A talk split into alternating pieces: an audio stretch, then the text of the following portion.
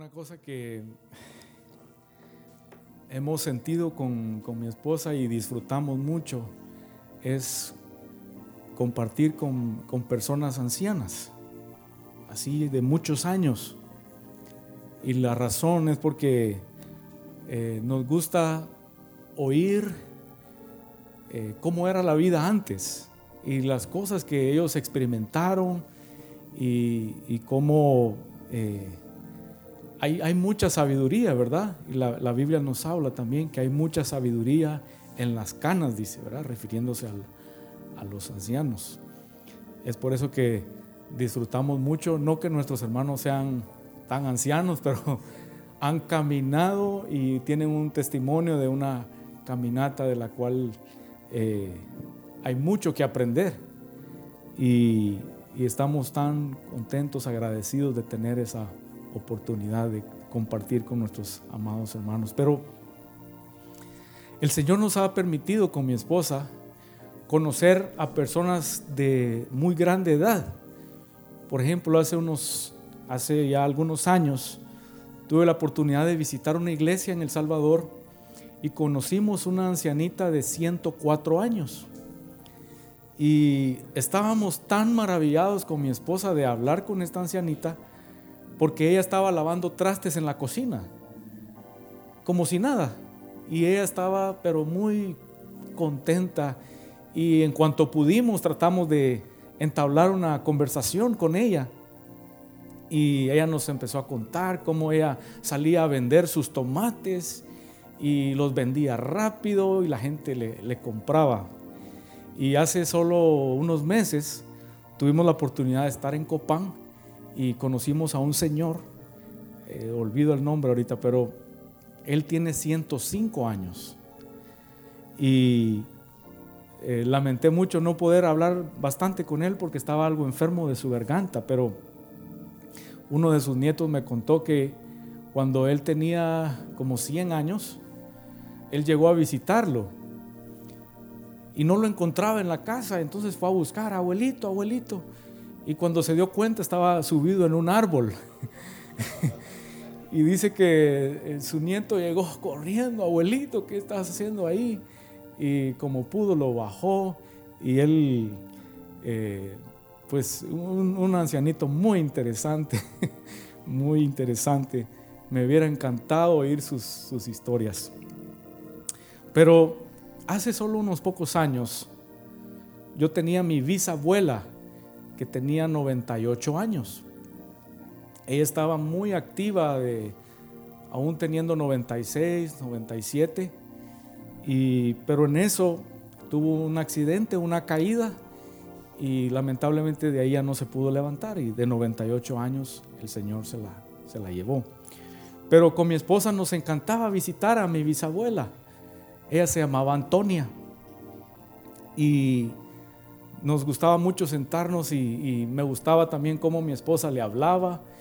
Y en una ocasión, yo platicando con ella, ella estaba muy vivita y muy, muy consciente en su mente. Y yo le empecé a hacer preguntas acerca de la Segunda Guerra Mundial.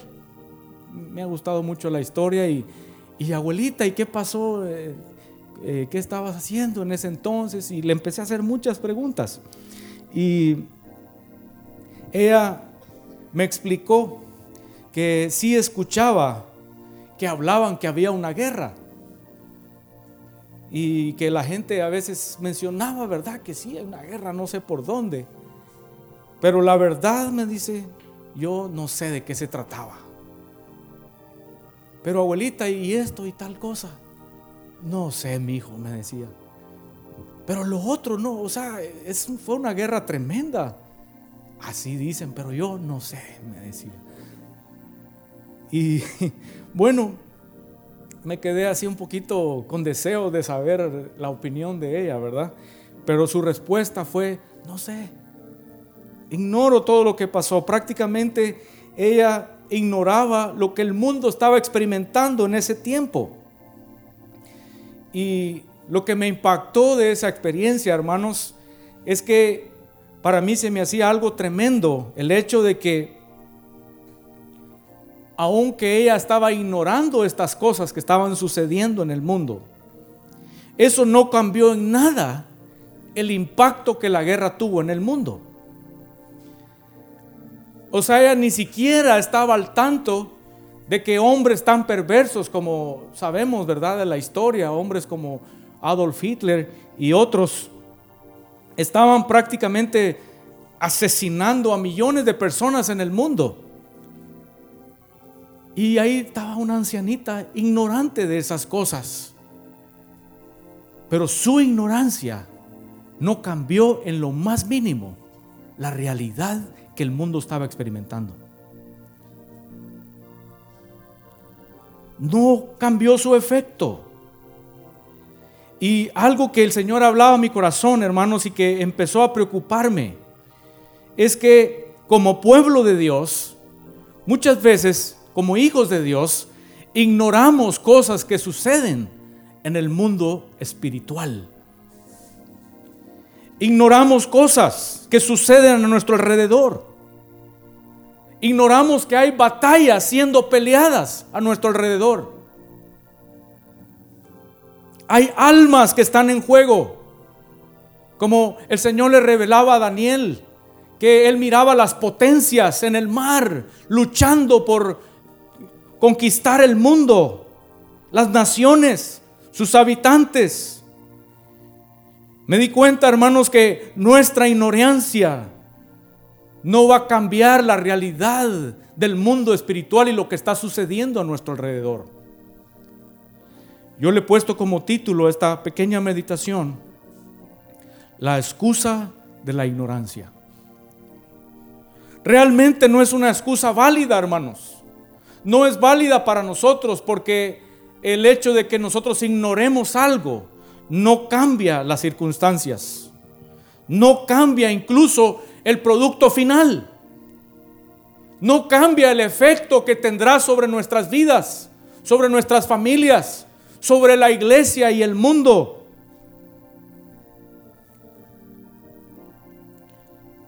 No cambiará los resultados. ¿Podría alguien incluso como hijo de Dios finalmente terminar en el infierno? en las manos de Satanás, solo porque ignoraba las acechanzas, el plan de Satanás. Su ignorancia no va a cambiar el resultado. Jesús se lo dijo a Pedro en Lucas 22, 31. Le dijo el Señor, Simón, Simón, he aquí Satanás os ha pedido para zarandearos como trigo pero yo he rogado por ti, que tu fe no falte. Y tú una vez vuelto, confirma a tus hermanos. Pedro ignoraba completamente, hermanos, lo que estaba sucediendo en el mundo espiritual. Pero el maestro que amaba a sus discípulos estaba intercediendo por ellos. Pedro, esto está sucediendo. Hay un ámbito espiritual que aunque tú lo ignores, Pedro, hay ataques, hay demonios interesados en destruir tu vida. Solo porque yo estoy intercediendo por ti. Podemos verlo claramente también, hermanos, en la vida de Daniel. Quiero invitarles para que abran sus Biblias ahí. Daniel capítulo 13, capítulo 10. Y leamos ahí unos pasajes que seguramente hemos leído antes. Daniel capítulo 10. ¿Cuántos están aquí todavía? A ver, levante su mano si está presente completo, espíritu, alma y cuerpo. A ver, o veo muchos presentes todavía. Muy bien. En el capítulo 10 de Daniel, eh, Ustedes saben la historia. Daniel estaba orándole al Señor. Pero en el versículo 12, fíjense, el ángel se le aparece a Daniel y le dice, entonces me dijo, Daniel, no temas, porque desde el primer día que dispusiste tu corazón a entender y a humillarte en la presencia de tu Dios, fueron oídas tus palabras, y a causa de tus palabras yo he venido. Fíjense, mas el príncipe del reino de Persia se me opuso. Eso no lo sabías, Daniel. Tú estabas orando, derramando tu corazón delante del Señor. Pero mientras tú hacías eso, algo estaba sucediendo en lo espiritual. Fíjense, el príncipe de del reino de Persia se me opuso durante 21 días. Pero he aquí Miguel, uno de los principales príncipes, vino para ayudarme y quedé ahí con los reyes de Persia. Y el verso 20 de ese mismo capítulo también dice, Él me dijo, ¿sabes por qué he venido a ti? Pues ahora tengo que volver para pelear contra el príncipe de Persia. Y al terminar con él, el príncipe de Grecia vendrá. Pero antes de regresar, te voy a declarar la verdad y te voy a dar el mensaje que Dios me ha dado para ti. Parafraseándoles el verso. Pero lo que quiero que vean, hermanos, que veamos esta mañana es que hay batallas espirituales que se están peleando mientras nosotros estamos orando. Pero ¿qué pasa si dejamos de orar?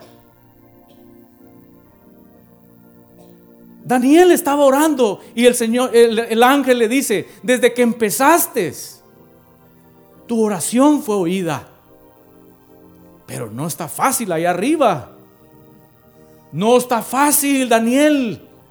Hay batallas. Hay oposición. Tú lo ignoras. Tú no estás consciente de eso. Pero la realidad es esa. Hermanos amados, ¿qué pasa si no oramos? Si estamos orando, el Señor está peleando la batalla por nosotros. Y si dejamos de orar, ¿qué? La batalla se desaparece porque sí, solo porque yo ignoro esas cosas. Hermanos, la batalla sigue. La cosa es que si no oramos, no sabemos quién la va a ganar. Pero a lo que quiero llegar, hermanos, esta mañana, es que hay nuestra ignorancia de esas cosas, no cambiarán, no cambiarán las circunstancias. Pues las batallas, hermanos, no se ganan por arte de magia, nunca, ni las terrenales ni las espirituales. Las batallas hay que pelearlas y ganarlas. Amén. Como iglesia de Dios no estamos exentos de esas batallas. No estamos exentos. Hay batallas espirituales. Los que estuvimos el jueves, tal vez algunos no se dieron cuenta, pero había una batalla espiritual por almas que necesitaban ser rescatadas. Y habían enemigos luchando, pero el Espíritu de Dios nos dio la victoria.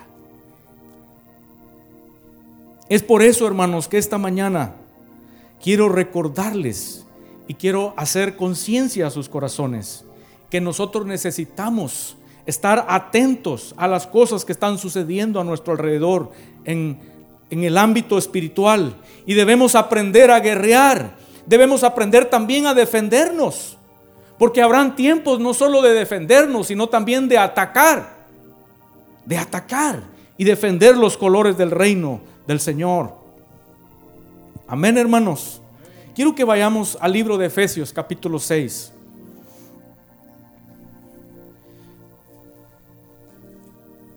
A la luz de eso, ¿cuál es el consejo del Señor?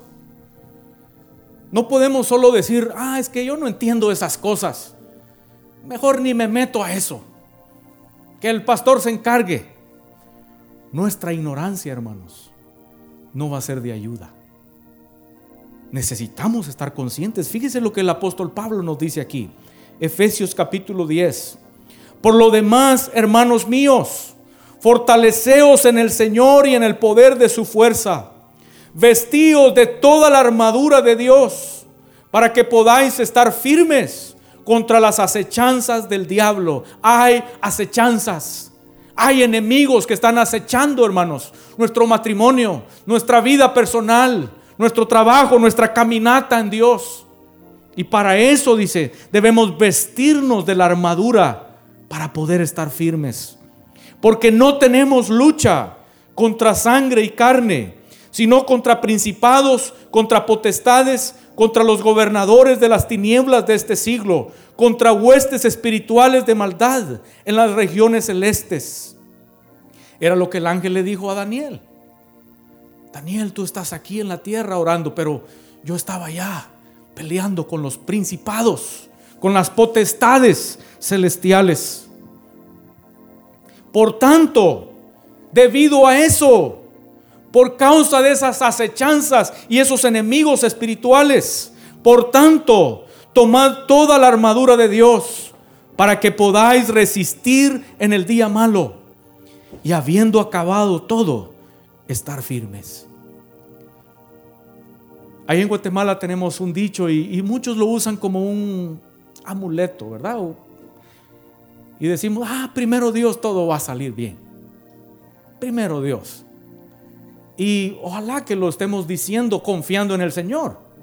Pero lamentablemente muchas veces es solo un decir. Y sentimos que al decirlo ya tenemos la buena suerte, ¿verdad? y todo va a salir bien. Hermanos, hay un enemigo de nuestras almas. Y no estoy aquí para honrarlo, pero sí para desenmascararlo y hacerle saber al pueblo de Dios que hay un mundo espiritual que va a afectar nuestras vidas, nuestro fin eterno incluso. Amén. Hay cristianos hoy en día, decimos en Guatemala, que no matan una mosca. ¿Dicen ese dicho aquí? Mucho menos un demonio. Imagínense. Pero eso, hermanos, no será de bendición para nosotros como cristianos. Nuestra pasividad no cambiará la agresividad del enemigo. No cambiará. Al contrario, nos mantendrá bajo sus ataduras. Y quiero contarles, darles un ejemplo, una historia triste por un lado, pero a la vez que nos anima y nos da el ejemplo de, lo que quiero dejar en sus corazones. Y fue una familia que lamentablemente fue secuestrada por una banda de secuestradores. Tristemente estamos expuestos a eso, ¿verdad? Hoy en día. Y estando en el lugar de su cautiverio, sus captores le dijeron al, padre de familia con su esposa y unas hijas pequeñas, mira, no queremos hacerles daño, no se preocupen, tranquilos, ustedes se portan bien y nada les va a pasar. Se quedan ahí tranquilitos y todo va a estar bien. No intenten escaparse. Nada les va a pasar. Todo va a salir bien. El padre de familia estuvo quieto por un tiempo para no arriesgar su integridad y la de su familia. Pero de pronto él logró escuchar, platicar a los secuestradores. Y en las pláticas él logró entender los planes macabros que tenían los secuestradores para sus hijas menores. Cuando él escuchó eso, no pudo quedarse de manos cruzadas y empezó a idear un plan de escape. ¿Qué puedo hacer? Y empezó a pensar. Y él logró llevar a cabo su plan. Pero ese plan de escape le costó la vida. Pero su familia fue rescatada y salvada de las maquinaciones de aquellos malvados secuestradores.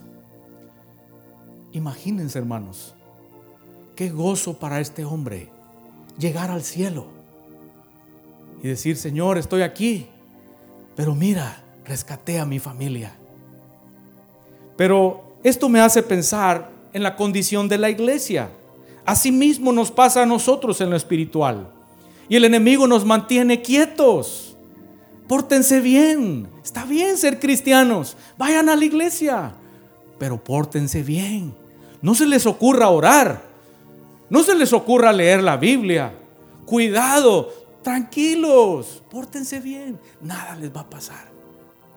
Ni les venga a la mente compartir el Evangelio con otros. No, esas cosas no. Mientras ustedes estén tranquilos, no nos vamos a meter con ustedes. Yo puedo ver la condición de la iglesia y nuestra pasividad, nuestra ignorancia de esas cosas que están sucediendo en lo espiritual nos mantienen inactivos. Pero esa tranquilidad, hermanos, es una tranquilidad efímera y vana, pues muy pronto el enemigo sacará sus verdaderas intenciones y, no tendrá misericordia y arruinará nuestra vida para siempre. No podemos nosotros ignorar. Por eso el, consejo del Señor esta mañana es tomar la armadura de Dios para que podamos estar firmes y poder resistir los ataques del, constantes del enemigo. Amén, hermanos. ¿Están aquí todavía? Amén. El consejo del Señor esta mañana, hermanos, es que tomemos la armadura de Dios para que podamos resistir. Tomad toda la armadura. Aquí en el pasaje que hemos estado leyendo, el Señor nos da una lista de la armadura. Y esta armadura es muy especial porque eh, la idea es que no solo es una armadura defensiva, sino también es ofensiva. Sol puede repeler los ataques del enemigo y también puede destruir fortalezas enemigas. Así que esta armadura, hermanos, es muy importante para nosotros. No podemos nosotros solo decir, ah, no, es que yo no conozco mucho de la, de la escritura. No conozco mucho. Yo, miren, yo eso de la oración, sí oro, pero hermanos, nuestra ignorancia no será suficiente para permanecer. No es una excusa válida. Necesitamos entender esto, recibir esto y practicarlo, usarlo, tomar la armadura del Señor. Amén. Yo sé que ustedes han leído el pasaje y ahí nos da una lista, ¿verdad? Menciona el cinto de la verdad, dice. Menciona la espada. ¿Qué es la espada? Ahí mismo lo menciona, ¿no? ¿Qué es? La palabra. También dice que nos da un escudo. ¿Qué es el escudo? ¿Mm? El escudo de la fe. Ahí lo, ahí lo dice, lo pueden ustedes corroborar. También dice que nos da la coraza de justicia, el yelmo de la salvación y el calzado del evangelio. Es triste darse cuenta, hermanos, lo descuidado que es el pueblo de Dios. Como muchos van a la batalla sin la armadura. ¿Cómo podremos permanecer? ¿Cómo podremos pelear la buena batalla si no estamos armados con armas espirituales? Porque nuestros enemigos, como ya vimos, son espirituales. Y ellos hacen una influencia. Y, la meta es destruirnos. Pero por eso el Señor nos provee y nos dice que debemos tomar esta armadura. ¿Cómo podremos resistir los ataques, hermanos, sin esta armadura? ¿Qué dicen? Quiero terminar esta mañana viendo con ustedes el primer elemento de esa armadura. Siento en mi corazón que es, algo que el Señor quiere hablarnos esta mañana. Y lo primero que menciona ahí, en el verso 14, dice, estad pues firmes, firmes, ceñidos vuestros lomos con la verdad, el cinto de la verdad, el cinto de la verdad. Ahora, como estamos viendo esto de la armadura, solo quiero hacer la salvedad que el apóstol Pablo nos menciona esta armadura, pero en ese tiempo ellos estaban bajo el dominio de los romanos, ¿se recuerdan? Y el ejército romano era uno de los ejércitos, era un ejército muy poderoso, también muy cruel, pero ellos eh, eran muy orgullosos de su entrenamiento, de la armadura que ellos tenían para protegerse, para defenderse y también para, para pelear. Así que cuando el apóstol Pablo está hablando de esta armadura, todos entendían porque miraban los soldados todos los días. Como cuando usted va en la ciudad y mira al policía, ¿verdad? Sabe, conoce el uniforme. Entonces cuando se habla de un policía, uno inmediatamente entiende de qué, de qué está hablando. Así eran los efesios, ellos comprendían. Así que para que comprendamos un poquito mejor esa parte, quiero mostrarles una pequeña imagen. Ese era el soldado al cual el apóstol Pablo se refería. Cuando él hablaba de la espada, se refería a esa que está ahí. La coraza, el yelmo, etcétera, cada una de las partes que forman la armadura del soldado. Entonces, es, bien importante esto porque para que comprendamos lo que Pablo estaba tratando de decirnos. Amén. Entonces, él dice que debemos estar firmes y ceñir nuestros lomos con el cinto de la verdad. Esta palabra verdad que usa él ahí es la palabra griega alecia. Y es una palabra muy interesante, muy interesante. Y antes de seguir viendo, vamos a agarrar, ustedes pueden ver ahí el cinto de la verdad. ¿Ya lo ubicaron? Está un poco pequeño tal vez para los de atrás, ¿verdad? Pero está, ah, ahí está, excelente, gracias. Ahora quiero, si me pueden hacer favor de poner la, la próxima imagen para ampliar eso. Ese era un estilo de, de cinto que usaban los soldados romanos. ¿Puedes poner la otra, por favor? Es el mismo cinto, solo que un, esto de esos cintos diferentes era como, ustedes han visto que los, los soldados no todos se visten igual. El soldado raso tiene un uniforme, ya los coroneles usan ciertas insignias o a veces creo que también la, la, boina cambia el color, depende del grado, ¿verdad?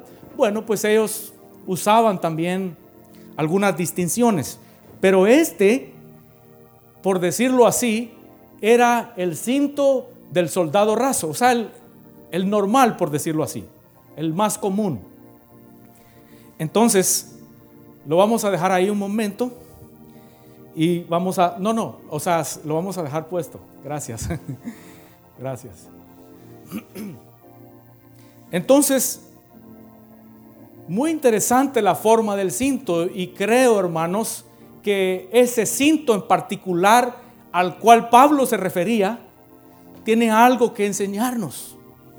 Y tiene una forma, tiene esa forma por una razón.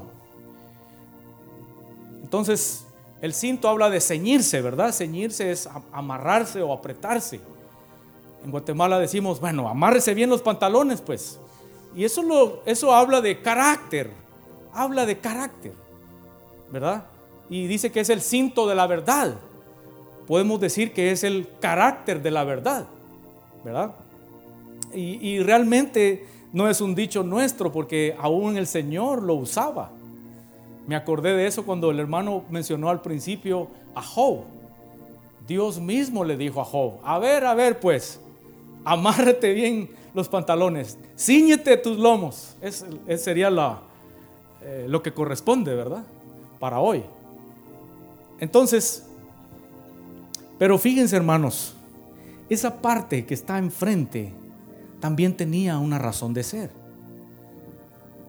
Eso cubría sus partes íntimas del soldado, que también eran expuestas a la hora de la batalla. Tenía una razón de ser. El soldado corría peligro y él no solo el cinto le servía para ceñirse, pero también cubría sus partes importantes, ¿verdad? Sus, partes íntimas. Y él quedaba protegido así. O sea, el cinto cubría su intimidad, cubría eh, aquellas cosas secretas. Ya empezamos a darle una, una aplicación, pero fíjense que esta palabra que aparece ahí en, en Efesios capítulo 6, 14 es alecia y no se refiere exactamente a la palabra verdad que sale de nuestra boca, sino que se refiere eh, a una verdad moral, interna. Eh, para entenderlo mejor, tal vez podríamos decir que se refiere a sinceridad. La sinceridad no es exactamente palabras, ¿no? Sino que es algo interno. ¿Sí me doy a entender? A eso se refiere esa palabra. Ceñíos vuestros lomos con sinceridad, podríamos decir, para captarlo mejor. Y quiero ver con ustedes un pasaje que nos aclara un poquito más esto, porque el carácter de la verdad o de la sinceridad, la verdad interna, ser sinceros, honestos, tiene que ver con eso. Vamos al Salmo 51. Leamos ahí, por favor. Y que el Señor pueda revelarnos esto. Amén. Leamos el Salmo 51. Y como digo, se refiere a la verdad interna. Realmente el cinto, hermanos, está cubriendo lo interno de peligro. Y el Salmo 51 dice, ten piedad de mí, oh Dios, conforme a tu misericordia, de tus conforme a la multitud de tus piedades, borra mis rebeliones. Lávame más y más de mi maldad y límpiame de mi pecado. Porque yo reconozco mis rebeliones y mi pecado está siempre delante de mí. Contra ti, contra ti solo he pecado y he hecho lo malo delante de tus ojos, para que seas reconocido justo en tu palabra y tenido por puro en tu juicio. He aquí en maldad he sido formado y en pecado me concibió mi madre. Fíjense lo que dice el verso 6. He aquí, tú amas la verdad en lo íntimo. No es solo palabras, no, es una verdad interna. Tú amas esa verdad y quieres proteger esa verdad. Fíjense. Y en lo secreto me has hecho comprender sabiduría. Purifícame y en el 8 dice, hazme oír gozo y alegría. En el 9, esconde tu rostro de mis pecados, o sea, cúbrelos. Crea en mí, oh Dios, un corazón limpio. No me eches, el verso 11, delante de ti. No quites de mí tu Santo Espíritu. Y el verso 12, vuélveme el gozo de tu salvación y el Espíritu noble me sustente. Hermanos, el carácter de la verdad o el cinto de la verdad es la sinceridad delante de Dios. Exponernos delante de Dios nos cubrirá delante del enemigo y no podrá contra nosotros. Porque un arma, hermanos, letal, un arma que el enemigo constantemente usa contra el pueblo de Dios, se llama condenación. He visto cómo grandes hombres de Dios han caído por la condenación. Y el enemigo constantemente nos condena por cosas que hacemos, fallas que hacemos, incluso pecados, como en el caso de David aquí. Pero hermanos, ceñirnos el cinto de la verdad es venir delante de Dios y sincerarnos en otras palabras, David aquí se está poniendo el cinto de la verdad. Fíjense, contra ti, el verso 4, contra ti solo he pecado. Esa es la verdad, Señor. Estoy delante de ti. Yo reconozco mi pecado en el verso 3. Fíjense en el verso Cinco, he aquí en maldad he sido formado. Así soy. Hay intimidades adentro de mí, Señor, que tú las conoces. Pero vengo para exponerme delante de ti. Porque tú amas la verdad en lo íntimo. Y nos cubres. Entonces, hermanos, no podemos nosotros cubrir fallas delante del Señor y pensar que vamos a permanecer. Vamos a ser vencidos porque no estamos cubriendo. Fíjense cómo funciona esto. Ustedes saben que la Biblia da testimonio que David era un hombre conforme al corazón de Dios, ¿sí o no? Pero si vemos la historia de él, nos damos cuenta que realmente no era un hombre perfecto. Pero ¿saben qué? Era perfecto delante de Dios en su corazón, en lo íntimo. Y eso es lo que Dios amaba de David. Él usaba el cinto de la verdad. Entonces, ¿qué pasaba? A pesar de sus debilidades, sus intimidades estaban cubiertas. Y no, el enemigo no podía condenarlo. Falló, sí, pero el Señor lo perdonaba. Porque él se sinceraba delante del Señor, como se ve aquí en este salmo. Veamos otros ejemplos. El Salmo 32, por ejemplo. Vamos ahí y leamos estos pasajes.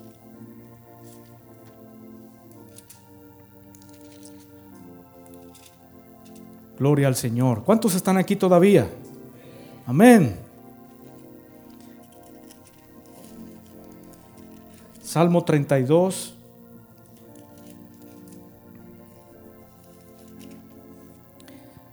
El verso 3. Mientras callé, se envejecieron mis huesos en mi gemir todo el día, porque de día y de noche se agravó sobre mí tu mano, se volvió mi verdor en sequedades de verano. Fíjense lo que dice el verso 5 me ceñí con el cinto de la verdad. ¿Entienden? Mi pecado te declaré. Eso es ceñirse con la verdad, sincerarse delante de Dios y no cubrí mi iniquidad. Dije, confesaré mis transgresiones a Jehová y tú perdonaste la maldad de mi pecado. Fíjense, Tú eres el verso 7, mi refugio, y me guardarás de la angustia con cánticos de liberación. El Salmo 38.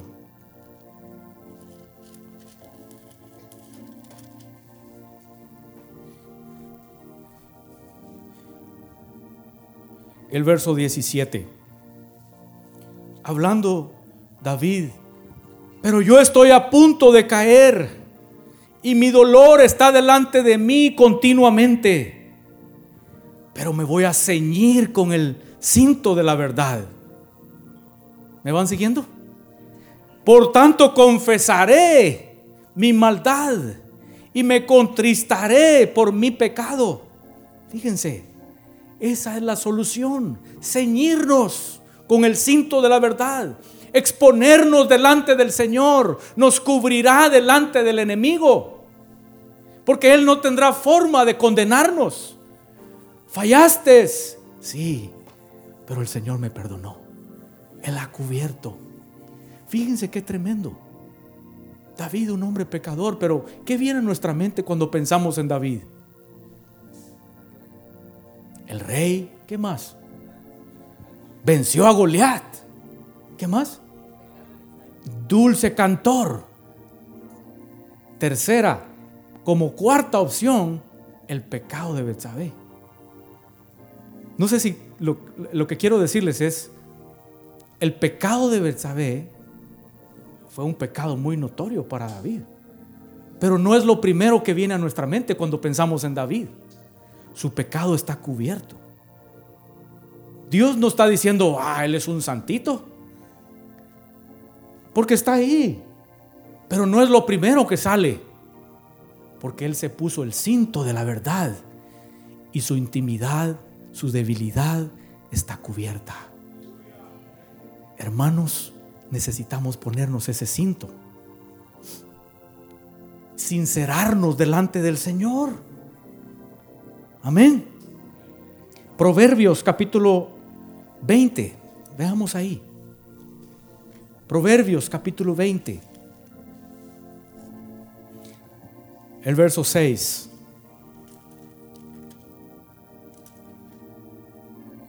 Muchos hombres proclaman cada uno su propia bondad. Ya les dije, esta palabra verdad que aparece ahí no tiene que ver con palabras que salen de la boca. Muchos proclaman esa verdad. Pero él pregunta, pero la verdad interna o hombre de verdad, ¿quién lo hallará? Hay muchos que dicen decir la verdad con su boca, pero hombre de verdad, ¿quién lo hallará? Fíjense lo que dice el verso 9. ¿Quién podrá decir, yo he limpiado mi corazón? Porque Dios ama la verdad en lo íntimo. Sí, tenemos que tener una boca que habla verdad. Pero a veces decimos algo por la boca, pero el corazón. Hay veces hay cosas escondidas. Se ve bien por encima. Entonces, David dice, mientras callé, se envejecieron mis huesos. Pero me amarré el cinto de la verdad, confesé y ahí vino la vida, ahí vino la protección. Entonces, hombre de verdad en lo íntimo, ¿quién lo hallará? Vamos a un último pasaje en Daniel, donde estábamos, donde leímos hace un momento. Porque creo que ese pasaje es el que más nos explica esto de la realidad espiritual y lo que está sucediendo a nuestro alrededor. Amén. Capítulo 9 de Daniel. Aquí está.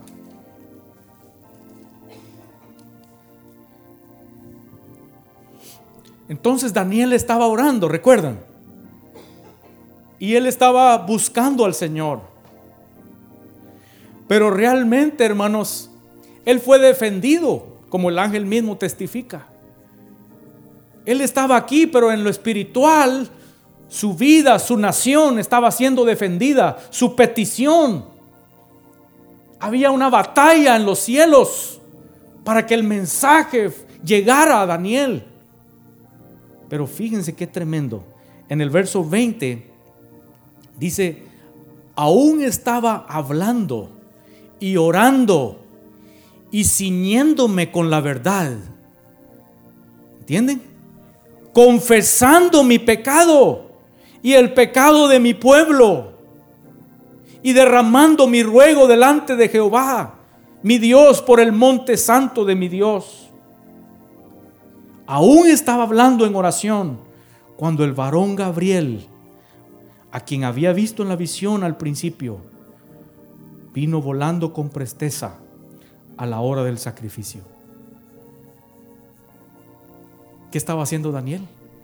Ciñéndose con la verdad. Yo sé, hermanos, que el enemigo no quiere que usemos el cinto de la verdad, porque eso le daría libertad a él para votarnos. Uh, la condenación. Hermanos, hoy mismo podemos ser libres de eso. Ciñámonos con la verdad. Vengamos a exponer nuestra vida delante del Señor. Si nos exponemos delante de Él, vamos a ser librados del enemigo por el cinto que protege lo más íntimo, lo más secreto, lo que está en lo profundo que nadie más conoce. ¿Cómo estamos esta mañana? ¿Cómo está nuestro corazón? ¿Está expuesto al enemigo? ¿No sería mejor exponernos delante de Dios esta mañana? Amarrarnos el cinto de la, verdad es que se quiere carácter para uno confesar. eso sí. Por eso creo que tiene mucha relación el ceñirse. Eh, podemos decir, agarrar valor para confesar. Señor, es cierto. Queridos hermanos, nuestra ignorancia de esto no va a cambiar la situación. Vamos a ser derrotados. Pero hoy el Señor quiere empezar a darnos la victoria. Necesitamos ponernos el cinto de la verdad. Y una cosa que nos urge es que abramos nuestra boca para confesar. En 1 de Juan, el Señor nos dice claramente, si confesamos nuestros pecados, Él es fiel y justo para perdonar nuestros pecados. Yo no estoy aquí para condenar a nadie, al contrario, estoy aquí para decirles que Jesucristo es el dador de la gracia. Y Él vino para destruir las obras del diablo. Y también para armarnos con las armas espirituales. Están disponibles, están disponibles. Y yo sé que esta mañana muchos van a ceñirse con el cinto de la verdad. ¿Por qué no se ponen de pie, por favor? Cierran sus ojos y meditamos por un momento. En cuanto a mí, yo le he dicho al Señor, Señor, la verdad es que ¿cómo puedo aparentar delante de ti? ¿Cuál es mi ganancia? Al contrario, solo es pérdida porque estoy en desventaja con el enemigo.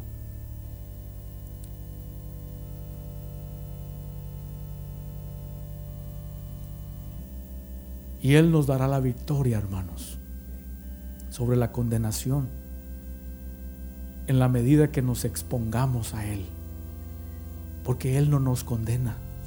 Él nos quiere libertar de esas ataduras.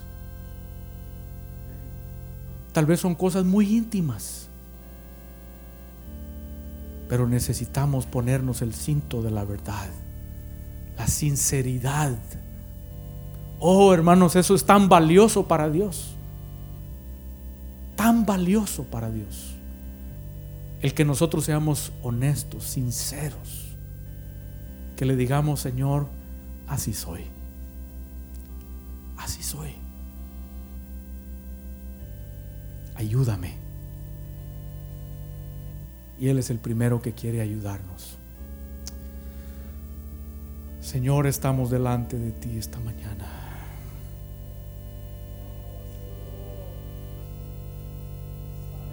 Delante de tu presencia santa y sublime. Oh Cristo Jesús.